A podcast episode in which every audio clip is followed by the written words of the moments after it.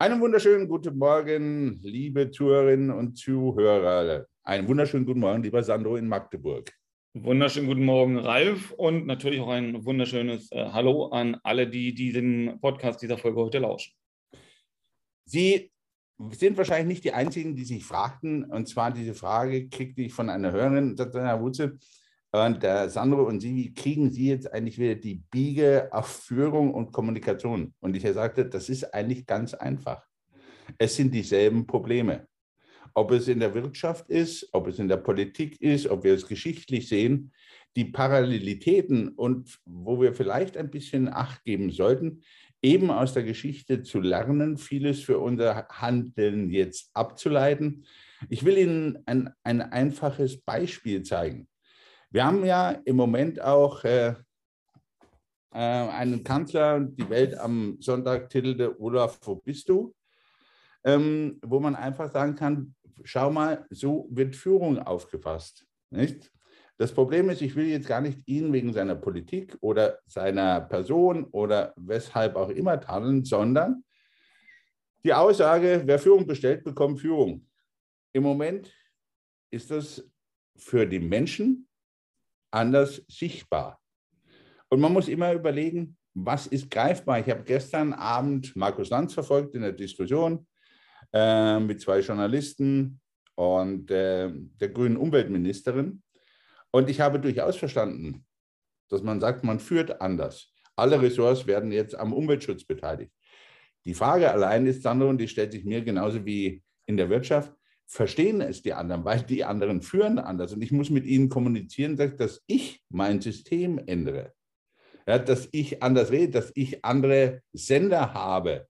Der hat nämlich immer noch dieselben Empfänger.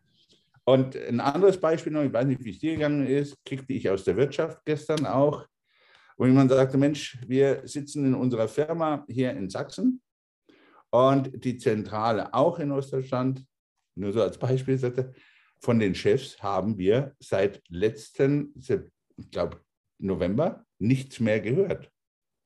Mhm. Ja, wir mhm. arbeiten zwar unsere Aufträge, aber wir haben keine Planung, wir haben keine Zukunftsmusik, wir haben all das, was wir wissen sollten, wissen wir nicht.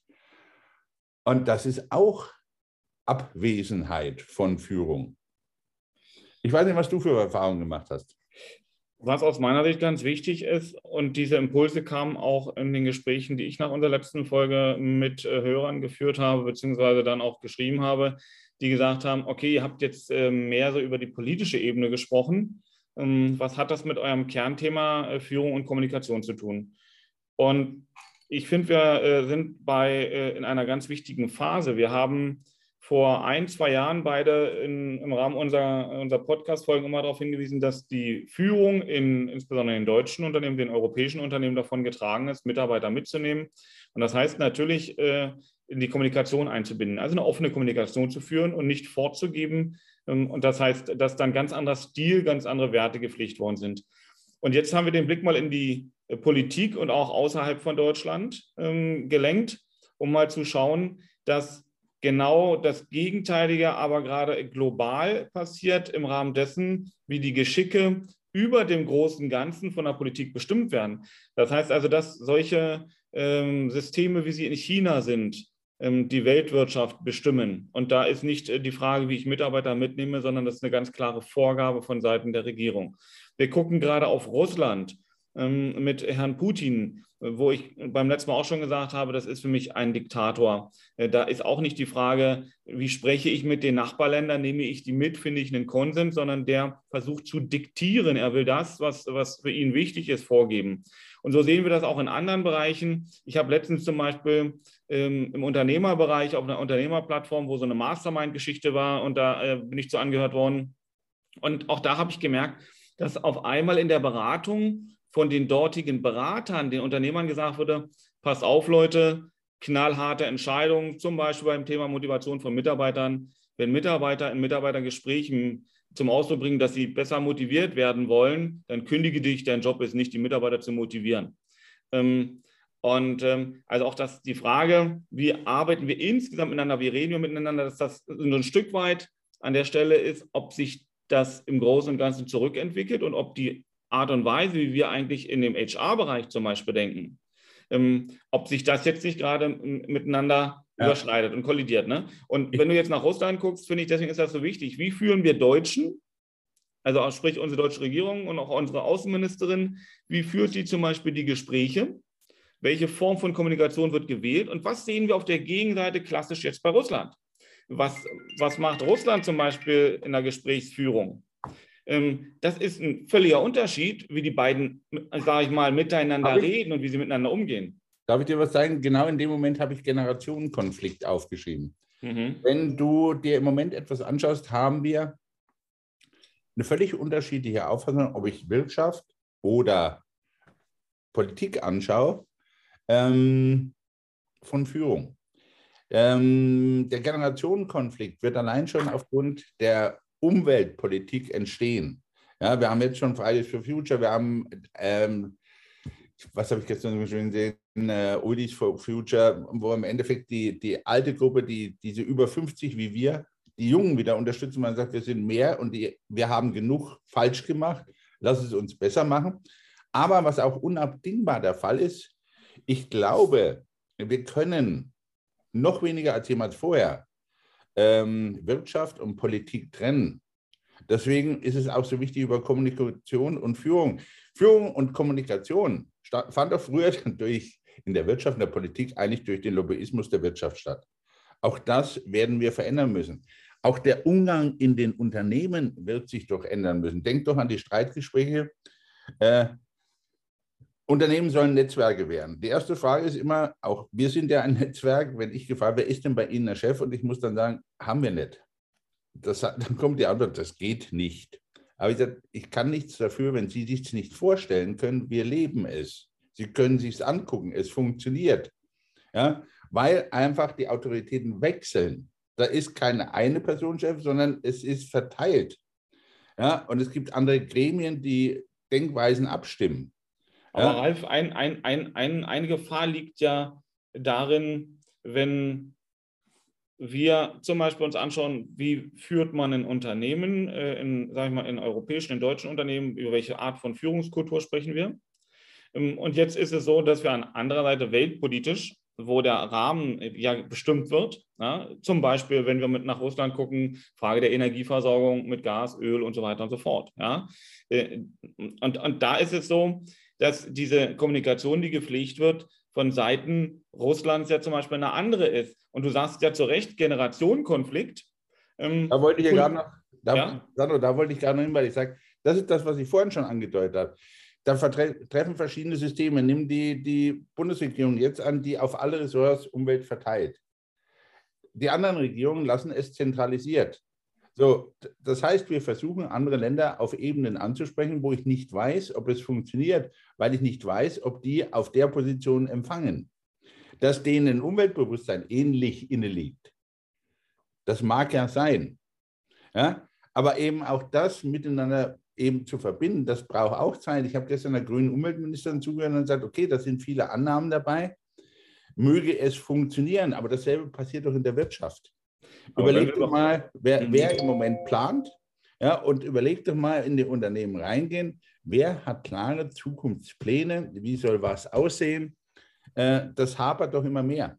Aber Ralf, wenn wir über Wirtschaft sprechen und über die Frage Teilhabe am Leben, Entwicklung der Menschen, wir gucken uns Steigerung der Energiepreise an äh, und damit einhergehende Inflation und Problematik der Menschen, wie sie ihr Leben von Wohnung bis sonstigen Kosten gestalten können.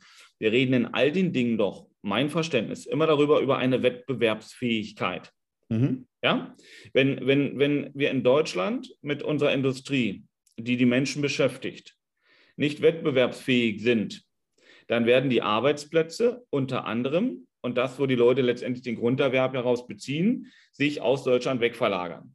So, wenn wir in, in Deutschland diese Wertediskussion machen, dann ist das ja auch schön und ich meine auch richtig im Miteinander. Das Problem ist nur, dass wenn die anderen Staaten einen völlig anderen Weg gehen ähm, und wir in Deutschland die Wettbewerbsfähigkeit verlieren, dann ist das ein hehres Ziel, was wir verfolgen. Ähm, ähm, die Frage ist nur, äh, sind wir dann die Mayas und die Inkas der Neuzeit ähm, oder wo wollen wir uns hin entwickeln? Ja gut, du kannst dich bei den anderen entscheiden, wer ist früher tot. Die Problematik ist an den alten Geschichten festzuhalten, was ich sehe, dass du um diese Umstellung nicht herumkommst. Auch für die Wirtschaft nicht. Das Problem ist nur, wie der Weg dorthin aussieht. Da gebe ich dir recht. Da ist die Wettbewerbsfähigkeit sicherlich im Moment eingeschränkt. Wir haben aber in der Wirtschaft das Problem, dass wir diese Problematik seit 30 Jahren wussten und wir auf den Chefetagen fast nichts getan haben. Also man versteht, wo ich sage, ich sehe nicht die Wettbewerbseinschränkung. Ich sehe, ich sehe das. Mhm. Also die, die, auf der europäischen Ebene gebe ich dir insoweit recht, dass der Wettbewerb ja für den auch spricht, der die Mitarbeiter gewinnt. Richtig, wenn du aber im Moment nach China schaust, schaut China sehr, sehr vorsichtig auf Deutschland, weil diesen kompletten Umbau einer solchen Industrienation auf andere China sehr wohl beobachtet, weil ja auch die kommunistischen Eliten Kinder haben, die gesundes Wasser wollen, die weiterleben müssen. Dieser Umbau wird ähnlich vollzogen. Und dass wir ein Problem haben im Moment, dass wir schon wieder mal so ein bisschen in der Lobbypolitik sind, denkt mal diese Sprüche über Atom. Jeder, der in Fukushima war, weiß, wenn Fukushima der Wind etwas anderes gedreht hätte, wäre heute 80 Prozent Japans nicht mehr einsatzfähig. Dann hätte es Tokio erwischt. Tokio, man hatte schon Evakuierungspläne. Ja? Also ohne da überhaupt grün zu sein oder alternativ, man muss es realistisch sehen. Aber, Und ich glaube, ja. der Umbau kann er, es ist gar nicht so wild, weil im Moment exportieren wir sogar nach Frankreich Strom. Aber Ralf, aus, unser, aus unserem Verständnis heraus, ähm, das ist ja objektiv eingeschätzt richtig, was du sagst. Aber glaubst du wirklich daran, dass China mit seiner Regierung, die jetzt gerade wieder gezeigt haben, äh, im Sinne der, der leisen Annexion ähm, äh, der, der Provinzen, die letztendlich gefallen sind, Singapur und Co., was da alles so in Frage steht, äh, glaubst du denn wirklich, dass die Regierung auf die Belange der Bevölkerung Einfluss nimmt, wenn die umweltpolitische Dinge in, Anspruch nehmen? Natürlich beschäftigt das die jungen Leute, aber die haben gar keine Stimme in dem System. Will brauche ich auch nicht. Ich brauche sie nicht. Weil das Problem ist, die Chinesen müssen in dem Markt drin bleiben. Da kommen wir, wir haben das letzte Mal auch äh, militärisch diskutiert. Genau. Dieses kannst du nicht mehr auseinanderhalten. Äh, nimm mal dich äh, im südchinesischen Meer, diese Situation, wo man sagt, okay, mit Hongkong war es die Blaupause, schauen wir mal, ob wir es jetzt mit Taiwan vollziehen. Die Chinesen sind dazu viel zu clever. Ja, die können so das langsam der Verschieben der roten Linie vollziehen, weil Sie brauchen wirtschaftlich gesehen den gesamten Markt. Das heißt, wenn ich den anderen weh tue, tue ich gewaltig mir selbst weh. Die Problematik, die wir selber nur haben, ist, dass wir nicht konsequent sind. Wir hätten das Problem, die locker die Möglichkeit über SWIFT und ähnliches zu sagen, liebe, liebe Russen, lieber Herr Putin, das können Sie gerne tun, aber bei dem SWIFT ist im Moment mal ein kleines Break da. Schon sind wir wieder zwei, zweigeteilt in der Meinung, kann man nicht machen. Wenn wir in der Ukraine sagen, die müssen wir unterstützen, dann fragen die nach Waffen, dann sagen wir, nein, wir machen das nicht. Mhm. Mhm. Ja? Also immer dann, wenn wir in irgendeiner Konsequenz sind, kommt diese Spaltung und die Spaltung betreiben doch, Entschuldigung, betreiben doch weder die Chinesen noch die Russen, die betreiben wir doch selbst. Aber jetzt, so. sind wir doch bei, jetzt sind wir bei einem ganz wichtigen Thema. Und das ist das, was du angesprochen hast, die Konsequenz in all den Dingen, die wir tun, egal bei welcher Form von Führung, ja, ist es so, dass wir einer, äh, einer Aussage und einem Rahmen, den wir setzen, auch eine Konsequenz folgen lassen müssen. Und wir sagen zu Russland, ja. pass mal auf, hier ist zum Beispiel No-Go. Ja, äh, du hast bei der Ukraine, äh, darfst du diese weiße, rote Linie nicht äh, überschreiten. Ähm, aber welche, welche Sanktion, welche Konsequenz wird denn da ernsthaft angedroht? Aus meiner Sicht ist das genauso inkonsequent wie an anderer Stelle von der Politik, dass man sagt, wir werden das und das tun, du bekommst starke Führung äh, und dann passiert nichts. Nicht, dass ich starke ja. Führung will, ne? also das mal dahingestellt. Äh, Moment, starke Führung, pass auf, das ist immer das, wo ich sage, ich glaube, wir müssen manchmal auch unsere Semantik ändern. Starke Führung muss nichts Negatives sein. Ja. Okay. Ja, wir haben, deswegen sprach ich ja vorhin, es muss wechseln. Ja, wir haben ein Wechselspiel, wir müssen vieles umstellen. Die Generationen, die nachkommen, ticken anders als wir. Ist vollkommen normal, das wird vieles anders laufen. So, aber auch nochmal auf die, diesen Vergleich Wirtschaft und Politik, das ist inzwischen so eng vernetzt und da will ich jedem mhm. Zuhörerinnen und Zuhörer sagen, deswegen können wir diese Diskussion über Kommunikation und Führung überhaupt nicht trennen. Richtig. Ja, weil das eine wirkt auf das andere deswegen brachte ich ja auch dieses Beispiel China. Taiwan ist deswegen nicht sicher. Nur, es wird sicherlich von heute auf morgen kein Übergang, weil China genau weiß, wir wollen ja die Produkte in den Westen verkaufen. Wohin wollen wir es denn sonst verkaufen? Und China hat noch einen gewaltigen Sprung vor sich, überhaupt das Ganze aufzubauen. Die sind dabei, immer wieder Kohlekraftwerke zu bauen, bis der Arzt kommt. Ja, aber sie haben begriffen, sie brauchen diese Energie. Sie haben aber andererseits die Problematik, dass wir Europäer den großen Vorteil hatten mit den Amerikanern, dass unsere ganzen Handelsabkommen, die wir haben platzen lassen, wo wir ja Gestaltungsrahmen gehabt hätten, mhm. ja, die haben wir es außen lassen. Da hätten wir die Bedingungen schaffen können, da hätten wir die Regeln aufstellen können.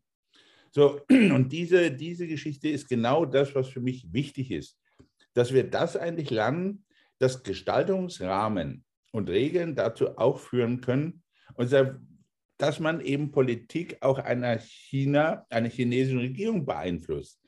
Denn, Sandro, ich bin immer gespannt, wie lang in China vieles funktionieren wird. Denn zum Beispiel, nimm mal auch sowas, die, die chinesische Wirtschaft, ich sag mal, ich zitiere da den, den Korrespondenten in Peking, das ZDF, der dann sagte, eigentlich lieben inzwischen die Chinesen den amerikanischen Traum. Mhm. Also dieses, dass jeder eine Aufstiegsgeschichte haben kann. So, das, das Problem ist doch, was wir eigentlich schon immer früher hatten, wenn, wenn du jetzt ganz ehrlich im Innersten deiner Seele ist, der reine Kapitalismus und der reine Marxismus liegen so dicht beisammen.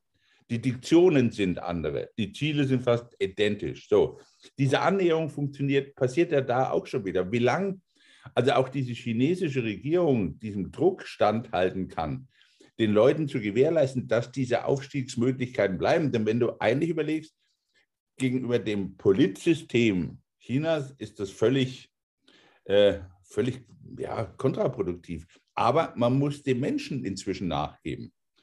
Oder denk dran, äh, du wirst dich sicherlich entsinnen können, wie man in Peking vorgestellt hat, wie Mülltrennung funktioniert, um der Welt auch zu zeigen, wir haben begriffen, es gibt Umwelt. Mhm. Ja, und ich glaube, dass gerade der wirtschaftliche Faktor, dieser Zusammenhang, dass man eben über, den, über das globale Denken vieles gar nicht mehr trennen kann, muss der eine auf der anderen, es trifft doch uns in der Wirtschaft genauso. Und um den Satz zu Ende, muss der eine auf den anderen hören und reagieren. Ja, wir haben doch in der Pandemie begriffen, dass diese Lieferketten so nicht funktionieren. Richtig. Ja? Also kam der Wort dieses lokale Denken. Ja? Zwar global denken, aber lokal produzieren oder vieles wieder näher ziehen. So, diese ständigen Umbauprozesse müssen wir doch eigentlich mit beachten. Und das ist doch genau in Führung und Kommunikation, was eben in der, die Wirtschaft aus dieser Situation lernen muss. Denn für mich ist doch das Wichtige, die ganzen HR-Leute müssen doch endlich lernen, mehr nach außen zu gucken. Wir gucken immer nur nach innen in die Unternehmen. Wir müssen nach außen gucken, was ändert sich, was müssen wir selber nachsteuern in den Unternehmen. Diese scharfe Trennung, ja, Entschuldigung, HR und das Unternehmen ist doch kein Zoo an und für sich, der ein Gehege drum hat und morgens geht man rein, dann werden die Tiere gefüttert. Ja, Entschuldigung, wer auch immer das jetzt mal sein mag, wie wir annehmen, bitte, niemand mag Böses über mich denken aber wir nehmen diese Mentalität an. Ja, und dann sagen wir, und in dem Zoo verhalten wir unsere eigenen Regeln und dann geht, und plötzlich gucken wir raus und sagen, oh, das ist jetzt aber komisch. Die Welt ist ja ganz anders. Mhm. Diese Minimundus-Denkweise, die ich oftmals HR vorwerfe, wo ich immer sage, nur nach innen zu schauen, sondern nach außen zu schauen, was hat sich geändert? Denk doch dran an die Wechselwilligkeit in der Wirtschaft. Wir, waren, wir sprachen mal über 15 Prozent, im Moment sind wir über 40 Prozent. Und die deutsche Wirtschaft reagiert eigentlich nicht darauf. Hörst du was von den, von den Wirtschaftsführern, dass man darauf achten muss, dass man was tun muss, dass man das. Kein Wort. Also ich hätte Probleme, wenn 50 Prozent meiner Belegschaft sagen würde, also hm, Herr Wulff, Herr Wutze, wir, wir sind eigentlich so gut wie weg. So, überleg mal, du hättest, du, bei dir werden 50 Prozent deiner Truppe sagen, Sando, schönen Dank, das, das, was du jetzt ansprichst, ist der, äh, das Problem, dass die äh, Mitarbeiter bei der Fluktuation, wenn sie aus dem Unternehmen rausgehen, eben das Wissen halt auch mitnehmen und dass, Richtig. wenn du dann wieder die Leute einbinden willst und wenn du dann auch mit Einarbeitungsphasen und so weiter, dass das nicht nur Verlust von Wissen, sondern unglaublich viel Kraft ist. Das heißt, dass der Wirtschaft Milliarden verloren gehen ähm, in, der, äh, in der Entwicklung, in der Produktion, in alledem, was damit verbunden ist. Ähm, aber was, was vielleicht auch ganz wichtig ist, lass mich eins noch korrigieren, was ich selber gesagt habe. Ähm, starke Führung ja, starke Führung ist sogar wichtig, wichtiger denn je, aber nicht im Sinne von ähm, Autoritär von autoritärer Führung, mhm. sondern im Sinne von Mitnehmen unter Beteiligung der Mitarbeiter oder der anderen Beteiligten, ob wir jetzt politisch gucken, ja, indem wir gucken, wo wir in welcher Form der Kommunikation einen gemeinsamen Weg finden und dann auch einen gemeinsamen Konsens. Denn wir haben mit unterschiedlichen Interessen, trotzdem müssen wir schauen, wo sind die Schnittmengen. So, und was wir dabei nicht, dann nicht vergessen dürfen, das ist das, was du jetzt gesagt hast, ist diese wechselseitigen Abhängigkeiten. Ähm, wenn wir das äh, isoliert betrachten, zum Beispiel das System China, das System Russland oder auch Deutschland oder Europa, dann funktionieren die Systeme in sich. Ähm, sind völlig unterschiedliche Systeme, sie funktionieren ähm, mit all den Schwachstellen, die jeder in seinem System haben. Aber da, wo sie miteinander in Verbindung treten, wo sie auch miteinander in Verbindung treten müssen, weil sie sich äh, miteinander verweben, da haben wir starke Abhängigkeiten. Und wenn wir zum Beispiel, mein, wenn ich denke mal so, ja, ähm, die Menschen in China sehen natürlich auch äh, die Frage der Erderwärmung, der Umwelt, äh, sage ich mal, umweltpolitischen Entscheidungen, die getroffen werden müssen und insgesamt natürlich auch des Umdenkens in diesem Bereich. Ähm, aber ihr Einflussbereich ist relativ gering. So, jetzt sagst du, der Einflussbereich ist gegeben durch zum Beispiel die Frage, wie sie selber kapitalisieren, wie sie in der Wirtschaft umgehen. Aber da ist es eben so, dass auch in China äh, dieses System so streng gezogen ist mit Sozialpunkten, dass die Menschen relativ schnell in ihre Grenzen sage ich mal, auch gewiesen werden. So, das heißt, dass China also völlig anders mit seinen Menschen umgeht äh, und da auch ganz klar und deutlich von oben herab sagt, da geht's lang und wenn du nicht funktionierst, dann mache ich dir einfach den Hahn zu, dann kommst du nicht mehr raus aus deiner Wohnung, kriegst keinen Sprit mehr, du kriegst kein Ticket mehr, du kriegst gar nichts mehr. So, bei den Russen äh, ist es nicht mit der Kontrolle so, weil das Land natürlich viel zu groß ist und man das nicht alles kontrolliert bekommt, aber in den Großstädten geht man politisch sehr stark rein, man lässt keine freie Meinungsbildung und auch keine Berichterstattung durch Journalisten und Co. mehr zu. Auch da ist es so, dass ich einseitig nur eine Linie den Leuten mitgebe und da spielen diese sozialen Netzwerke wieder eine starke Rolle. So, und jetzt haben wir überall diese Schnittmengen, zum Beispiel nach Europa. Und das ist da, wo wir jetzt gerade hingucken, Russland, Ukraine. Ukraine ist der Puffer zwischen der NATO und den europäischen Ländern, in, die auch der NATO zugehören, äh, zu Russland. Ja, nach oben Weißrussland, Lettland, äh, Estland äh, und so weiter und so fort, die gehören ja schon der NATO zu. Jetzt versucht sich Russland da den Puffer zu schaffen. Jetzt guckt doch mal auf die Form, wie man miteinander umgeht, wie dort äh, von Seiten Russland gesprochen wird äh, mit den Vertretern von Deutschland zum Beispiel. Weil Deutschland bringt sich ja nun in eine starke Position und sagt, ich will hier vermitteln und ich werde die Parteien ins Gespräch bringen. Und da reden zwei völlig andere ähm, Menschen vom Denken, aber auch äh, von der Art und Weise der Gesprächsführung miteinander. Ja, ich habe gesagt, aber das ist für mich ja eigentlich nichts Neues. Ja, wir haben, wir haben diese Aneinandergrenzen schon immer gehabt und ähm, ich sage ja, äh, als der, der eiserne Zaun, die Grenze noch, die innerdeutsche Grenze stand, ich weiß nicht, worüber sich die Russen beschweren, weil genau da war das Spiel andersrum. Da standen die Russen eigentlich überall in Gebieten, die nicht ihnen waren, sondern die zwar Verbündete waren, aber die man halt freundschaftlich umarmt hat. Ich sage, bin jetzt mal mhm. ganz vorsichtig. So. Ähm, dass in der Annäherung der verschiedenen Systeme die Planwirtschaft da in einer gewissen Weise auch in Russland versagt hat, was eigentlich der Hintergrund war. Mhm. Weil wenn ich im Moment sehe, ähm, dieses oder diese imperialistische Gedanken Russlands war schon unter den Zahlen da. Du weißt genau, wir haben eigentlich früher völlig andere Gebietsverteilung gehabt. Wenn du heute eigentlich Polen zur Zeit Napoleons und Peter Großen anschaust, dann war Warschau eigentlich das heutige Paris, was, was Mode anging und und und.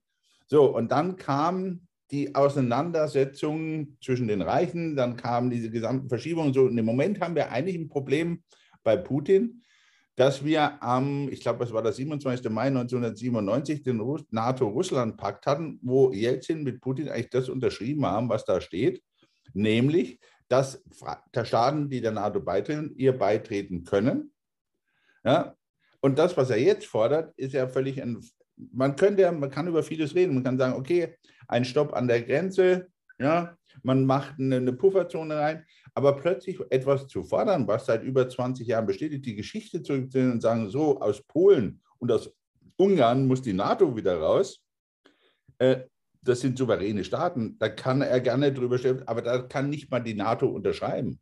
Ja, aber das zeigt doch, wie, wie letztendlich Russland denkt. Ja? Russland ähm, äh, viele sagen immer, Russland hat nicht wie, die, wie Amerika entsprechende Kriege geführt äh, nach außen, das, das, ist ja gar nicht richtig. Russland hat äh, geschickt sich in vielen Kriegen beteiligt, ähm, auf Seiten meistens der kommunistischen ähm, Redelsführer, Partisanen beziehungsweise Gruppen. Mag man ja bezeichnen, wie man will. Ähm, sie haben in ihren Randbereichen, ob es nun äh, bei Kasachstan, wo sie jetzt wieder eingreifen, weil das ein relativ großes Land ist, was ja auch an Russland angrenzt, ähm, ob es die Konflikte um Usbekistan waren, äh, Kirgisistan, ähm, Af Afghanistan, also alles aus den Grenzbereichen sind sie sehr aktiv und jetzt sind sie wieder in einem Grenzbereich sehr aktiv und das ist die Ukraine. Ja. Und wenn die Leute denken, Russland wird, äh, wenn man hier mit Sanktionen, äh, politischen Sanktionen droht, da nicht reinmarschieren, äh, da glaube ich, dass Russland sich da ähm, ähm, überhaupt nicht von beeindrucken lässt.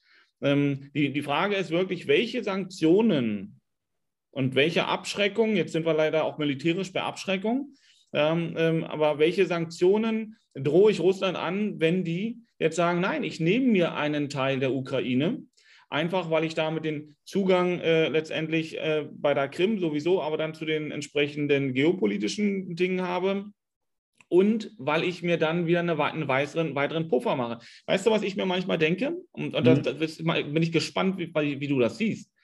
Ähm, Russland hat auch an anderen Stellen, ist, sie, ist Russland äh, in, diese, in diesen Kriegsgebieten mit eingezogen. Guck mal Kirgisistan zum Beispiel an, ja, Usbekistan.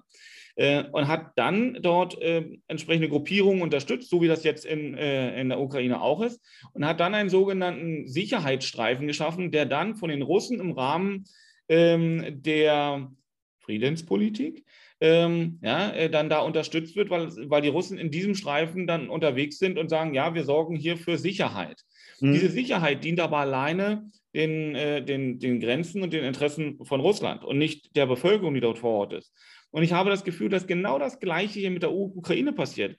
Es sind Gruppierungen schon, das müssen wir auch mal von seit 2014, das ist ja nicht erst seit gestern, wir nehmen das schon sehr, sehr lange hin. Ja. Ja, wir machen gar nichts. Wir lassen Russland da gewähren. Alle sehen das. Äh, und, wir, und wir lassen Russland gewähren. Da passiert nicht ernsthaft was. Und Russland hat sich von dem, was bisher gemacht wurde, nicht abschrecken lassen. So, jetzt werden die das weiter unterstützen. Und dann wird es den Grund geben, wieso Russland da reingeht und sagt: Pass mal auf, wir machen hier einen Streifen, wo wir dann ähm, entsprechend, wie heißen die Friedens. Gibt es da so diese Blauhelme, weißt du? Ja, die UN-Truppen. Genau, aber in dem Fall äh, geführt äh, von, den, von den Russen.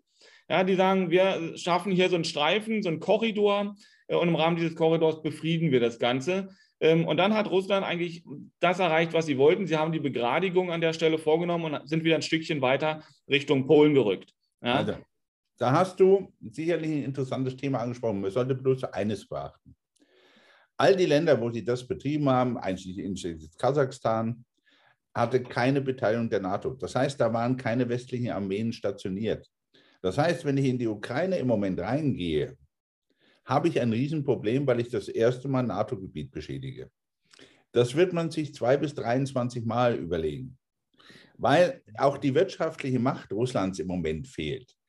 Also eine längere, also eine längere Besetzung einer Ukraine können die in meinen Augen, ich sage jetzt mal bitte, und dann mögen die, die jetzigen absoluten Spezialisten mit ihrem Spezialwissen da mir widersprechen, auf Dauer nicht durchhalten. Das ist, ein, das ist ein Problem, was sie wirklich haben. Und ich glaube, dass sie auf Einigungen kommen wollen. Mhm. Ja, die Problematik ist doch, die man auch da wieder mit der Wirtschaft einerseits sehen muss. Würde ich Russland mit dem SWIFT aus dem, aus dem SWIFT einfach rausnehmen, stelle ich die zahlungstechnisch völlig kalt. Das rumpelt in Russland, dass alles zu spät ist. Was aber, und was man wirklich nicht außer Acht lassen soll, was Russland genauso wenig wie den Amerikanern, wie all den erdölfördernden, gasfördernden Ländern nicht gefällt, ist ihr Verlust an Macht über dieses Medium der fossilen Brennstoffe. Je schneller weltweit wir umstellen, und ob es jetzt, lassen wir das mal völlig davon losgelöst, ob wirklich äh, Atomstrom dann einen grünen Babal kriegt, was ich für Schmann halte, aber mal davon, äh, sie brauchen keine fossilen Energien. So, das heißt, dieser, dieser Machtzirkel wird immer kleiner. So, und deswegen ja auch dieser, einerseits will Putin zeigen, wie stark er ist, mhm. aber andererseits hat er natürlich auch das Problem, wenn er ganz ehrlich ist, er, er hat doch jetzt einfach eins genutzt. Die Amerikaner haben sich aus der Pull-Position NATO zurückgezogen und sagen, wir sind nicht mehr die Weltpolizei. Ich habe es versucht, aber im PNI so ein bisschen zu skizzieren. Mhm.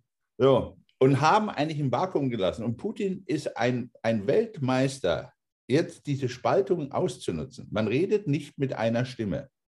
Mhm. Ja? So, die EU sagt, ja, sollten wir, müssten wir, könnten wir. Und die Amerikaner sagen, geht uns nichts an. Sie Richtig. sind aber gefordert, weil die, die Russen sagen eindeutig, ich fand es gestern schön, an Lavrov ist ja ein riesen Fauxpas passiert mit Frau Baerbock und sagt, er hat, hat sie zu, zu den russisch-amerikanischen Gesprächen begrüßt. Ja, also äh, kann passieren, aber ist so ein bisschen freudsche Fehlleistung. Aber ich glaube einfach, man will das an den Tisch kriegen, weil Russland hat natürlich wirklich andere, ich will die Russen nicht verteidigen, aber geopolitisch, wir sprachen das letzte Mal schon drüber. Ja, eine völlig andere Bedrohung an ihren Grenzen. Bedrohung in Anführungszeichen. Wir sehen uns nicht als Bedrohung. Und die Russen sagen definitiv, Leute, was wollt ihr? Wir stehen an der ukrainischen Ge Gelände an unserer eigenen Grenze. Wir haben unsere Truppen auf unserem Gelände und wir machen Übungen. Rein theoretisch dem nicht zu widersprechen, was ich für kritisch halte. Und deswegen wieder Kommunikation und Führung.